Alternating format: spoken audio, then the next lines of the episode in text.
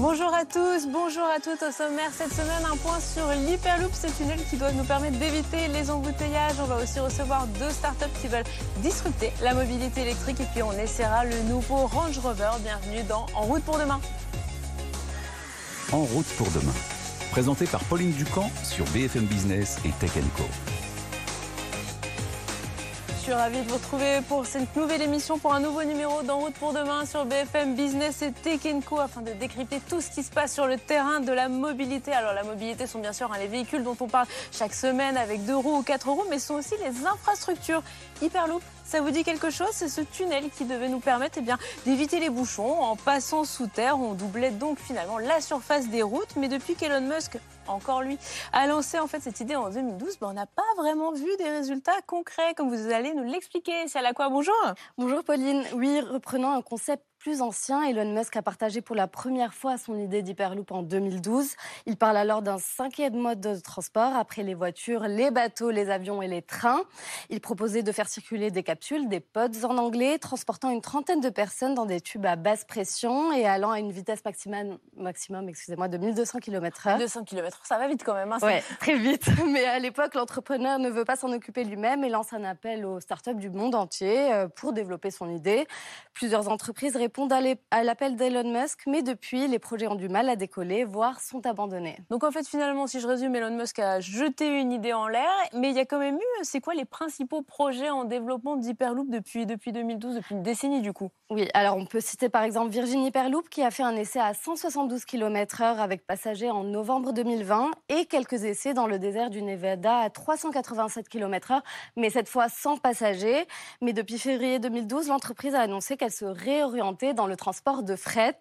Il y a aussi Hyperloop euh, Transportation Technologies qui a multiplié les accords pour développer son Hyperloop. L'entreprise devait d'ailleurs ouvrir le premier tronçon pour l'exposition universelle Dubaï 2020, mais le projet ne s'est pas concrétisé. Oui, c'est ça, je me disais, je n'ai pas loupé quelque non, chose, non, ça ne s'est pas produit. D'accord, tout va bien. Elle devait aussi installer un centre d'essai ici en France à Toulouse. Euh, qui n'a jamais vu le jour non plus. Euh, l'entreprise canadienne Transpod veut aussi lancer son Hyperloop en ouvrant une liaison entre Calgary et Edmonton dans l'ouest du Canada. Mais cette ligne coûterait 18 milliards d'euros. Un premier tronçon d'environ 20 km doit d'ailleurs relier Edmonton à son aéroport dès 2027. Et une piste d'essai de 3 km devrait aussi ouvrir début 2023 en France, en France dans la Haute-Vienne. Donc pour l'instant, on est à allez, quatre projets, euh, dont deux et demi qui n'ont pas vraiment fonctionné, mais on, on a quand même peu d'espoir, essayer de voir un jour circuler un Hyperloop ou, ou finalement c'est quand, même, euh, c'est quand même une arnaque Alors il y a plusieurs points financiers et surtout de sécurité qui sont difficiles à résoudre. L'ancien directeur technique d'Alstom Transport, euh, François Lacôte, a d'ailleurs sorti une étude de faisabilité en 2018 euh, qu'il avait appelée Hyperloop formidable escroquerie technico-intellectuelle. Ah D'accord, le titre veut tout dire. Voilà. Il y présente des problèmes de sécurité, par exemple comment on peut évacuer des personnes dans un tunnel d'une dizaine, d'une centaine pardon, de kilomètres et sous vide d'air, ou encore qu'il faudrait 10 kilomètres pour que l'hyperloop puisse s'arrêter en urgence. Euh, selon le Time Magazine, même Elon Musk n'aurait jamais vraiment cru en ce projet. Il aurait avoué à son biographe que son seul but à l'époque était de faire capoter un projet de TGV en Californie dans lequel il ne croyait pas. Et d'ailleurs, le premier prototype de tunnel Hyperloop euh, qui avait été construit par l'entrepreneur il, y a, il 4 ans. Donc il y avait quand même un prototype un jour vraiment dur, quelque chose qui a existé. Bon, euh, oui, oui, voilà, c'était une sorte de tunnel et, et donc il a été construit il y a 4 ans et selon Bloomberg, récemment, il a été démonté et va être remplacé par un parking pour les employés de SpaceX. Bon, et eh bien ça veut tout dire. Hein. Finalement, pour l'instant, Hyperloop, ça fonctionne pas vraiment. En tout cas, merci beaucoup. Et c'est à la quoi journaliste BFM Business. On passe tout de suite à l'invité de la semaine. BFM Business et Tech Co présente En route pour demain, l'invité.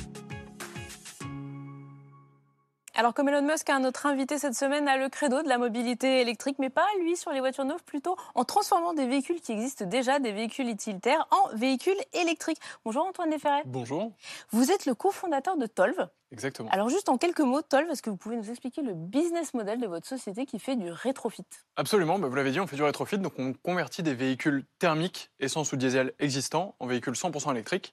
Et nous, on a une petite particularité, c'est qu'on le fait spécialement pour des entreprises et pour des collectivités. Et on est spécialisé sur le véhicule utilitaire. Alors justement, pourquoi euh, vous avez choisi de partir sur le véhicule utilitaire alors que c'est vrai que le rétrofit, on en a beaucoup parlé sur les petites voitures avec les Mini, sur les voitures de collection avec euh, des Porsche ou des Peugeot. Et vous, vous êtes sur euh, le trafic, le Renault Trafic. Exactement. En fait, quand on a démarré notre société, on voulait forcément faire du véhicule pour le grand public, du véhicule particulier. Euh, parce que c'était un peu plus cool, parce qu'on se disait on va livrer dans la France entière tous les véhicules qui existent. Et ensuite, on a été ramené euh, progressivement à la réalité. Euh, et on est parti de, plusieurs éléments. Le premier élément, c'est un simulateur de devis qu'on a mis sur notre site. En fait, on a dit fake it until you make it. Donc, nous, on peut faire n'importe quel véhicule. Dites-nous ce que vous avez et on vous dira combien ça coûte. Et si ça vous intéresse, laissez-nous votre numéro de téléphone, on vous rappelle. Et là, il y a euh, euh, plus de 20 000 personnes qui ont fait ce simulateur de demande de devis, donc ça a complètement dépassé euh, nos espérances. Et en fait, on s'est rendu compte que les personnes qui avaient des véhicules particuliers convertissaient très mal. Donc ça veut dire que quand on leur affichait un prix et qu'on leur demandait est-ce que vous êtes intéressé, laissez-nous votre numéro de téléphone, ben, ils ne le faisaient pas du tout. Et par contre, les personnes qui avaient un véhicule utilitaire, elles laissaient leur numéro de téléphone en disant appelez-moi, je suis intéressé. Et après, on a appelé ces personnes et on s'est rendu compte qu'elles avaient des problèmes beaucoup plus profonds que ce qu'on imaginait. Donc, non seulement elles ont un véhicule utilitaire qui coûte plus cher qu'un véhicule particulier traditionnel, donc il y a une plus forte valeur résiduelle, mais elles ont un véhicule utilitaire qui est aménagé euh, pour les besoins de leur métier. Oui, donc ça ne se retrouve pas forcément facilement en neuf, euh, ce type de véhicule. Exactement, ou alors ça coûte de l'argent de mmh. réinvestir dedans euh, pour le faire en neuf. Elles ont des véhicules qui n'existent pas encore chez les constructeurs automobiles ou alors qui coûtent très cher. Euh, donc, quand il y a des contraintes de ZFE, bah, c'est ultra difficile. Oui, il faut changer tout de suite, sauf qu'il n'y a pas le véhicule neuf en face. Exactement. Euh, c'est des véhicules qui sont floqués, leurs équipes ont l'habitude de l'utiliser. Euh, et donc, bah, tous ces éléments, ça nous faisait un faisceau d'indices qui faisait que le véhicule utilitaire nous paraissait être une bonne cible. Et puis, commercialement parlant, quand moi je discutais avec une personne au téléphone, en fait, potentiellement, elle avait 5, 10, 30 véhicules, 200 véhicules à convertir. Euh, donc ça nous paraissait plus facile, plus scalable, plus industrialisable comme, euh, comme concept. Et donc on a commencé sur le Renault Trafic, qui est euh, l'un des véhicules les plus utilisés par les professionnels et par les collectivités en France. Donc on, vous en parliez à l'instant, vous avez sur ce site demandé combien les gens étaient prêts à payer. Aujourd'hui, maintenant que vous avez affiné le marché, que vous êtes sur le Renault Trafic, combien ça coûte si je viens moi avec mon utilitaire vous voir pour le transformer en véhicule électrique? À l'heure d'aujourd'hui, sur le Renault Trafic, notre objectif, c'est d'être deux à trois fois moins cher que l'équivalent électrique qu'on pourrait trouver chez un constructeur euh, automobile traditionnel. Donc, subvention déduite, on est à 19 400 euros hors taxe pour un premier véhicule. Ensuite, on a des prix dégressifs qui sont évidemment présents en fonction des volumes. une flotte de 30, 50, etc., bien sûr. Et à ça, on peut ajouter des subventions locales, euh, donc là, qui ne sont pas comprises euh, dans ce prix. Par exemple, euh, la région Île-de-France a une subvention de 2500 euros, donc on arriverait à 16 900 euros pour le Renault Trafic euh, converti à l'électrique dans la région Île-de-France. Et ensuite, ça varie, c'est le pendant incitatif des zones à faible émission. Euh, donc ça varie en fonction des régions. C'est une aide qui est attribuée après la conversion. Donc c'est pour ça qu'on l'inclut pas directement dans le prix, mais on est à la disposition des professionnels avec lesquels on travaille pour euh, les aiguiller vers ces aides et faire les dossiers avec eux pour que ce soit facile. Oui, parce que finalement là, on ne parle pas du bonus qu'on connaît tous pour acheter un véhicule neuf. C'est vraiment des aides locales. Il n'y a pas d'aide globale pour le Trofit ou il y a une aide globale en plus qui va s'ajouter à ces aides locales? Non, alors il y, a une aide globale qui est déjà euh, déduite du prix puisqu'elle est déduite au stade du devis. Donc c'est un peu comme si vous alliez voir votre constructeur et votre constructeur va automatiquement vous mettre une prime. Et cette aide, elle est de combien du coup? Elle est de 9 000 euros en France pour les professionnels sur les véhicules qui nous concernent. Il y a aussi une aide pour les particuliers euh, et en fonction des tailles de véhicules, mais là, j'en suis pas du tout un, professionnel. Donc, euh, pour le Renault Trafic, en tout cas, c'est 9 000 euros. Là, vous avez aussi noué tout un partenariat avec Renault, qui est le créateur à la base du, trafic. Pourquoi vous avez voulu aller euh, travailler avec le constructeur? C'est parce que c'est plus simple pour ensuite faire réhomologuer les véhicules? C'est parce que eux ont peut-être la possibilité de vous aider à industrialiser? Parce que je me doute que transpasser de l'idée à la réalisation, c'est passer à une autre échelle Ouais, en fait, on ne l'a pas du tout fait pour l'homologation du Renault Trafic ou pour ce véhicule en particulier, puisque ça, c'est un véhicule que nous, on avait déjà développé et déjà homologué au moment où on a euh, signé le partenariat ensemble. Euh, mais par contre, c'est un partenariat euh, d'ampleur qui va nous faire gagner beaucoup de temps dans notre roadmap et qui fait beaucoup, beaucoup de sens. En fait, avec Renault, on a, discuté pendant longtemps. Ils ont fait tout un audit technique, financier, commercial du secteur. Ils nous ont sélectionné comme leur partenaire de choix pour développer le rétrofit dans leur usine de Renault Flin, euh, qui va s'appeler la Refactory. Et euh, ensemble, on va convertir des Renault Master, donc qui sont la version un tout petit peu plus grande que le Renault Trafic, euh, qui sont aussi très utilisés par les professionnels. et c'est un partenariat qui se découpe en, différentes phases. il y a une phase de conception qui reste chez nous, mais on bénéficie de leur aide, de certains de leurs ingénieurs, de leurs expertises, pour nous aider à mieux intégrer les composants, à avoir des meilleures performances. On va aussi faire un sourcing en commun, donc on va pouvoir avoir accès à leur catalogue de pièces, ce qui va nous permettre De d'av- faire baisser les coûts, je de faire baisser vous. les coûts et puis d'avoir accès à des pièces euh, avec des bonnes performances, enfin des meilleures performances encore, euh, des meilleures intégrations puisque c'est des pièces qui communiquent déjà très bien entre elles, etc. Euh, L'homologation, c'est nous qui la faisons, euh, puisque c'est justement notre expertise de savoir homologuer des véhicules euh, thermiques en véhicules électriques. Vous homologuez une, homologuez une fois par modèle ou il faut réhomologuer euh, selon que c'est un utilitaire, je ne sais pas, qui fait plutôt du froid, qui, fait plutôt, euh, qui est plutôt pour un artisan, etc. En fait, euh, le- la version euh, globale, c'est qu'on homologue une fois un type de véhicule et ensuite on peut le faire sur tous les véhicules équivalents de la même gamme. Il faut quand même rentrer un tout petit peu plus dans le détail parce que le Renault Trafic qu'on a homologué jusqu'à présent, c'est le Renault Trafic de 2000 à 2010 euh, et ensuite il y a la version 2010-2014 qui vient se rajouter, qui est une extension d'homologation. Mais globalement, c'est une homologation par type, donc qui est, c'est pas un modèle entier, mais c'est une grande partie d'un modèle et Des de phases de vie en fait d'un même Exactement. modèle. Phase de vie et type de configuration. Parce qu'un un trafic utilitaire n'est pas exactement la même chose qu'un trafic passager, donc pour transporter des personnes. Bien sûr. Donc bon, il y a quelques variantes, mais globalement, c'est c'est par, euh, par type de, de véhicule. Un trafic passager, par ailleurs, Mm. vous pourriez aussi le transformer? Alors techniquement, on peut, euh, mais réglementairement, actuellement, on ne peut pas. Euh, c'est quelque chose qu'on va sûrement développer par la suite parce qu'on a beaucoup de collectivités qui nous le demandent euh, pour faire du transport pour leurs associations, pour leurs équipes de foot, etc. Donc ça, c'est plutôt intéressant. Et aussi des transporteurs qui nous posent la question. Donc on va peut-être le faire. Pour nous, c'est pas un challenge technique incommensurable, mais c'est toujours bah, des coûts, du temps de notre équipe, de l'immobilisation de véhicules, de moyens de test, etc. Donc on y va étape par étape pour apporter une réponse pragmatique pour ces professionnels. On parle Renault, donc on a parlé trafic, on a parlé master. Ensuite, il y a beaucoup d'autres utilitaires sur le marché. Euh, ça fait partie de vos, cibles pour la suite? Oui, absolument. En fait, euh, on a souvent coutume de dire qu'on n'a pas inventé le rétrofit, mais on a inventé une manière de le rendre euh, scalable et industrialisable. En fait, convertir des véhicules thermiques en véhicules électriques, on pourrait tous le faire. Même vous et moi, moi je suis le non-ingénieur de la bande, et je pourrais le faire si on me laisse six mois avec des batteries et un moteur, il y a un moment donné où ça va fonctionner.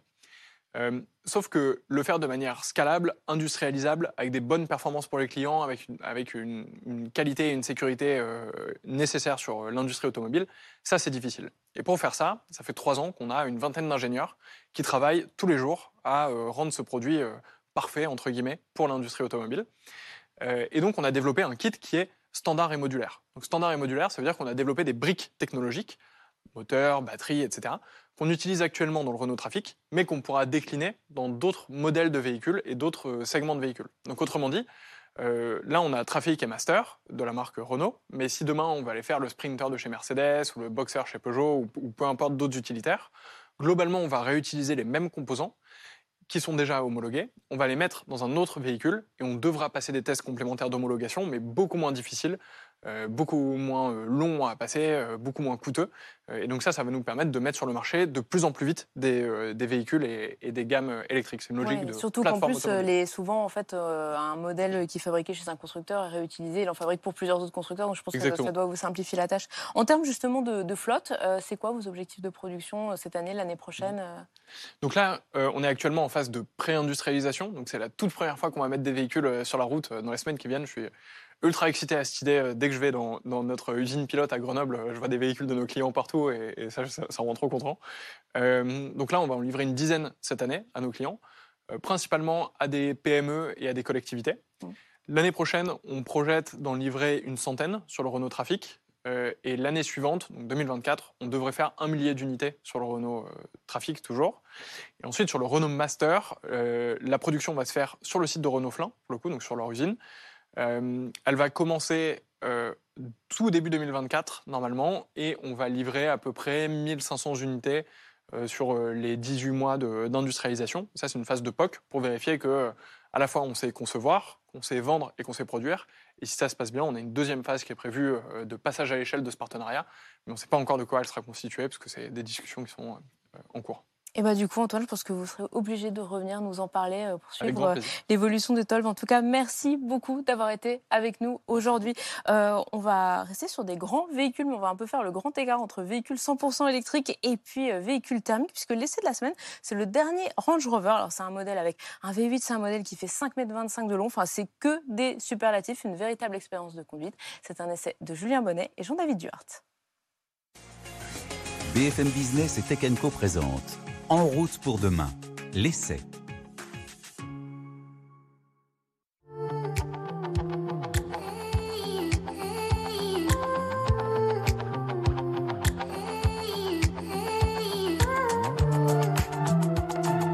Retour aujourd'hui sur un des joyaux automobiles de la couronne britannique avec l'essai de ce nouveau Range Rover. Derrière ce nom, une marque Land Rover qui était particulièrement chère à la reine Elisabeth II qui vient malheureusement de nous quitter. Mais une marque qui n'était plus vraiment britannique depuis un certain temps. En effet, elle est née en 1948, cette marque Land Rover. À l'origine, c'était plutôt un véhicule d'ailleurs, et c'est que en 1978 que Land Rover devient une marque à part entière. Dans les années 90, elle passe successivement entre les mains de BMW puis de Ford. Et puis en 2008, c'est finalement l'Indien Tata Motors qui rachète l'ensemble Jaguar Land Rover. Malgré ce changement de propriétaire, la production reste principalement localisée en Angleterre, de quoi rester une marque so British. D'ailleurs, Range Rover, c'est presque une marque dans la marque avec quatre modèles l'Evoque, le Velar, le Range Rover Sport et le Range Rover tout court, bah, c'est celui dont nous disposons aujourd'hui. Une version assez imposante puisqu'il s'agit de la variante long empattement avec 7 places, dont 2 places déployables électriquement dans le coffre. Un véhicule très massif, 5,25 hein, mètres de long, mais qui reste assez sobre dans le luxe. Il en impose sans être trop tape à l'œil. Mais y sont-nous tout de suite à bord de ce paquebot de la route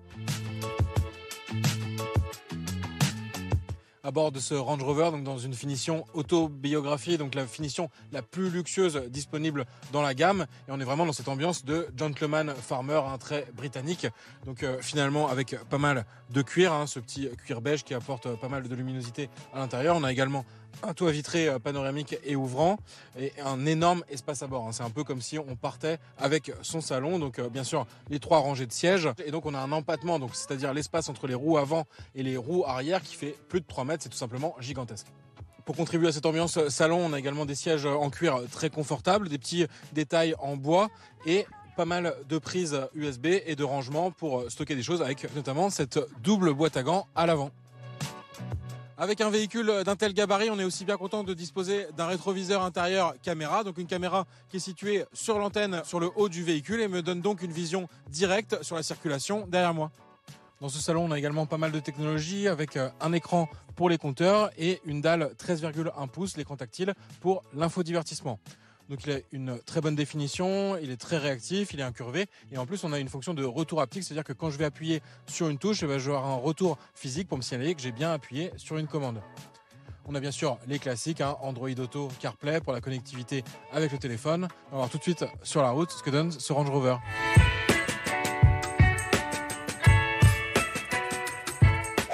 La première chose qui frappe au volant de ce Range Rover, bah, finalement, c'est le confort de conduite et surtout le silence. On est particulièrement bien isolé du reste de la route et malgré l'énorme moteur qu'on a sous le capot, bah, finalement, on est très bien isolé. On l'entend très peu, à part en mode sport. On a un confort de conduite euh, très poussé, donc ça, ça passe par notamment l'amortissement et les suspensions pilotées qui vont parfaitement filtrer la route avec un système notamment de caméra pour repérer les imperfections et pour les anticiper au niveau du comportement routier du véhicule. Donc nous, sur notre version d'essai, on dispose euh, bah, d'une motorisation 100% thermique, hein, donc euh, c'est assez rare maintenant. Mais en fait, on a un énorme V8 de 530 chevaux, donc essence. Donc ça, ça va nous permettre d'avoir vraiment une puissance disponible à tout moment euh, qui est assez phénoménale. Et pour une utilisation tout terrain, bah, avoir la motricité nécessaire. D'ailleurs, on a plusieurs modes de conduite qui vont nous permettre d'évoluer dans différents environnements tout terrain. On a également pas mal euh, d'aide à la conduite, donc bien sûr le régulateur de vitesse adaptatif euh, associé à un suivi des lignes de la route, et ça il fonctionne plutôt bien, et notamment il réagit euh, assez bien lorsqu'un véhicule va s'intercaler devant vous, il va pas trop freiner brutalement, il va juste réguler la vitesse assez naturellement. On a également un véhicule qui est complètement entouré de caméras et vu ses dimensions, bah, ça c'est assez pratique pour se stationner ou effectuer quelques manœuvres. Et bah, finalement, on va vraiment pouvoir observer le véhicule sous tous les angles. Même chose toujours sur la visibilité, bah, en plus de l'écran des compteurs qu'on peut paramétrer sur différentes configurations, bah, je vais avoir un affichage tête haute pour m'indiquer bah, la limitation de vitesse euh, sur la route sur laquelle je circule ou encore les indications du GPS. C'est ça, c'est très pratique pour pas quitter les yeux de la route. Ce Range Rover, dans cette finition haut de gamme, bah, il affiche euh, des tarifs euh, logiquement euh, très élevés. Hein. On part de 175 000 euros, c'est le tarif de base. Et nous, on a rajouté sur notre modèle d'essai 6 000 euros d'options. Mais il ne faut pas oublier le malus hein, avec notre gros V8, hein, alors que ce Range Rover, il est aussi proposé en version hybride rechargeable notamment. Et ben là, on n'échappe pas au malus, 40 000 euros, le malus maximal. Et ça, ça nous évite aussi de payer le malus au poids, parce qu'en fait, c'est le plafond actuel du malus. Et pourtant, avec 2,7 tonnes, c'est sûr qu'on aurait payé un supplément de cette nouvelle taxe qui s'est ajoutée cette année. Pour ce prix, il est vrai qu'on dispose d'un véhicule bah, très confortable, avec une capacité de remorquage, des capacités tout-terrain, donc finalement un véhicule vraiment complet. Mais c'est sûr que pour Land Rover, bah, c'est dur de trouver aujourd'hui un positionnement. La marque, elle est relativement en retard sur son électrification, alors que côté Jaguar, bah, on vise finalement une gamme 100% électrique pour 2030. Cela se retrouve dans les résultats du groupe Tata Motors, hein, qui a enregistré un sixième trimestre consécutif de pertes. Et alors que son activité, se développe en local en Inde, ben finalement, le mouton noir un peu, c'est Jaguar Land Rover qui est de nouveau en déficit. Des défis importants pour le français Thierry Bolloré qui est arrivé à la tête de Jaguar Land Rover fin 2020, avec notamment l'objectif pour la partie donc Land Rover de vendre 60% de ses véhicules en zéro émission à horizon 2030. BFM Business et Tech Co présente En route pour demain, en région. Allez, c'est déjà l'heure de notre séquence en région et nous ne partons pas très loin puisqu'on va rester euh, entre Paris et les Hauts-de-France avec Mobion. Christian Bruyère, bonjour. Bonjour Pauline. Vous êtes le fondateur, vous êtes un habitué, vous êtes déjà venu nous voir sur le plateau d'En route pour demain et euh, votre business model, il fait un peu écho à Tolve qu'on a reçu au début de cette émission puisque vous aussi, vous êtes dans le véhicule électrique, vous c'est le scooter et vous vous installez aussi en France parce que votre but c'est de faire un scooter made in France. Mais alors expliquez-nous un petit peu parce que le but c'est pas simplement d'apprendre des pièces qu'on achète un peu partout dans le monde et puis de les assembler et hop on met un petit tampon euh, fait en France, c'est d'imaginer comment on va fabriquer en France, réutiliser en France pour faire en sorte que le scooter soit le plus durable possible. Ouais, on, appelle ça la, la pérennité programmée chez nous. En fait, on a fait une conception qui est pensée pour réutiliser les composants, parce que tous les composants n'ont pas la même durée de vie. Si vous prenez un, véhicule, en l'occurrence notre scooter, moi quand je le regarde, je vois pas un scooter. C'est mon directeur de production, mon directeur des opérations qui dit toujours ça. Nous on voit pas un scooter, on voit des composants qui collaborent pour pour préparer un service, pour donner un service. Euh, et, dans ces composants, il y a des composants en polymère, en plastique, euh, puis il y en a d'autres sont des roulements, d'autres sont des, euh, des composants électroniques, mais ils n'ont pas tous la même durée de vie. Et donc, souvent, un produit est limité par la durée de vie de son composant le plus fragile ce qu'on appelle le maillon faible. Et en fait, euh, c'est dommage parce que si on pense la conception dès le départ pour pouvoir réutiliser les composants qui ont des durées de vie plus longues, c'est-à-dire qu'on fait un design démontable, on appelle ça, bah, du coup, on peut beaucoup réduire le coût du produit et donc avoir un service qui va au final coûter beaucoup moins cher que dans l'économie linéaire où, on jette tout ou alors on recycle, mais recycler c'est pas la solution parce que quand on recycle en fait, on dépense beaucoup d'énergie pour transporter là où c'est recyclé. Ensuite, il faut broyer ou fondre, puis ensuite il faut retransporter pour aller chez le fabricant euh, de l'équipementier qui lui-même va envoyer chez le constructeur. Enfin, c'est une gabegie d'énergie extraordinaire. Alors que si on pense service, industrie servicielle, et qu'on a fait une économie de la fonctionnalité et de la coopération, là, on est capable de penser un produit pour un service dès le départ. Alors justement, c'est avant de préparer, quand on préparait l'émission, vous m'avez dit recyclage, c'est pas possible, il faut pas penser comme ça. Moi, je mets des produits très chers dans mon véhicule pour que justement ça dure longtemps. Concrètement, qu'est-ce que ça veut dire? Ça veut dire que les freins, vous allez pouvoir les remettre dans d'autres véhicules, que la batterie, vous allez pouvoir la retransformer. Est-ce que vous avez des exemples concrets pour que justement on fasse la différence entre un manufacturing durable et euh, le recyclage classique qu'on connaît tous? Les freins, non, on va pas pouvoir. Euh, les disques de mauvais frein. Exemple, bon. mauvais exemple pour les disques de frein. Mais euh, le moteur, par exemple, c'est le cas. Euh, un moteur électrique, c'est très efficace. tous les moteurs électriques aujourd'hui sont au-delà de 90% de rendement. on monte jusqu'à 97-98%. Et un, moteur, alors les moteurs qu'on utilise nous sont des moteurs brushless. Ça veut dire que c'est un, un, stator qui est en fait du cuivre avec des électroaimants et un rotor qui est des, sont des aimants permanents. Et ça, en fait, ça a des durées de vie infinies. Alors, on n'a pas été autorisé à les amortir sur plus que 20 ans, parce que c'est mobilier. Et donc, euh, l'administration ne nous autorise pas à amortir sur plus de 20 ans. Mais donc, du coup, vous pensez qu'il pourrait durer 30 ans, 40 ans sans aucun souci ah ben, et finalement, on pourrait passer d'un scooter à un autre euh Certains artisans ou certains agriculteurs vous diront Moi, j'ai un moteur, il est là. Mon arrière-grand-père l'utilisait déjà. Et, pourquoi pas? On était capable. Euh, moi, j'avais une grand-mère qui, qui, était, qui avait des laveries. Et elle réparait ses machines à laver, elle ne les changeait pas. Et c'est quelque chose euh, qui devrait euh, être possible de faire aujourd'hui. Alors en tout cas, nous, on ne savait pas que c'était impossible, donc on, est en train de le faire. Euh, et, là, vous êtes en train d'industrialiser dans les Hauts-de-France. Ah oui, on a, on a fait l'acquisition avec beaucoup de difficultés d'une usine qui était une usine de tôlerie fine avant, donc qui fait de la tôlerie fine, euh, de la soudure, de la soudure par point, de la peinture. Enfin, il y avait tout dedans pour euh, pouvoir faire notre scooter électrique et surtout nos batteries. Et donc, du coup, on s'est battu pour réussir à, à l'acquérir. Heureusement, une de mes investisseuses qui s'appelle Cécile de Guilbon, qui est une ancienne vice-présidente de Renault, m'a beaucoup aidé parce qu'elle connaît bien l'immobilier. En fait, elle était en charge de l'immobilier pour Renault Monde. Et donc, elle, nous a aidé à, faire l'acquisition de, cette usine. Elle s'est déplacée dans l'Aisne, rencontré le président du tribunal de commerce, etc. Enfin, ça a été un long parcours. une aventure. Et donc, le premier scooter sortira quand d'échelle ah non, ils sont déjà sortis. Ils sont déjà sortis. Ah oui, on est, on est homologué depuis 2020. Mmh. On est Origine France garantie à 68,9% en 2021. On vient d'avoir notre nouvelle homologation on est Origine France à 73,3%. Et je pense qu'on sera à plus de 80% l'année prochaine. Et donc, euh, on veut rapatrier le maximum de choses en France pour les maîtriser et pouvoir euh, les faire durer. Donc, les faire durer, c'est les faire euh, en inox, galvanisés, enfin, dans des matériaux qui, peuvent durer très longtemps. Et bien, du coup, je vous serais encore obligé de revenir nous voir pour qu'on fasse la suite de l'aventure Christian Bruyère, parce que ça passe décidément beaucoup trop vite quand vous êtes là avec nous. En tout cas, merci beaucoup de, vous, de nous avoir suivis. C'est déjà la fin de ce numéro d'En route pour demain. On se retrouve la semaine prochaine sur BFM Business et Tech Co. Prenez soin de vous d'ici là.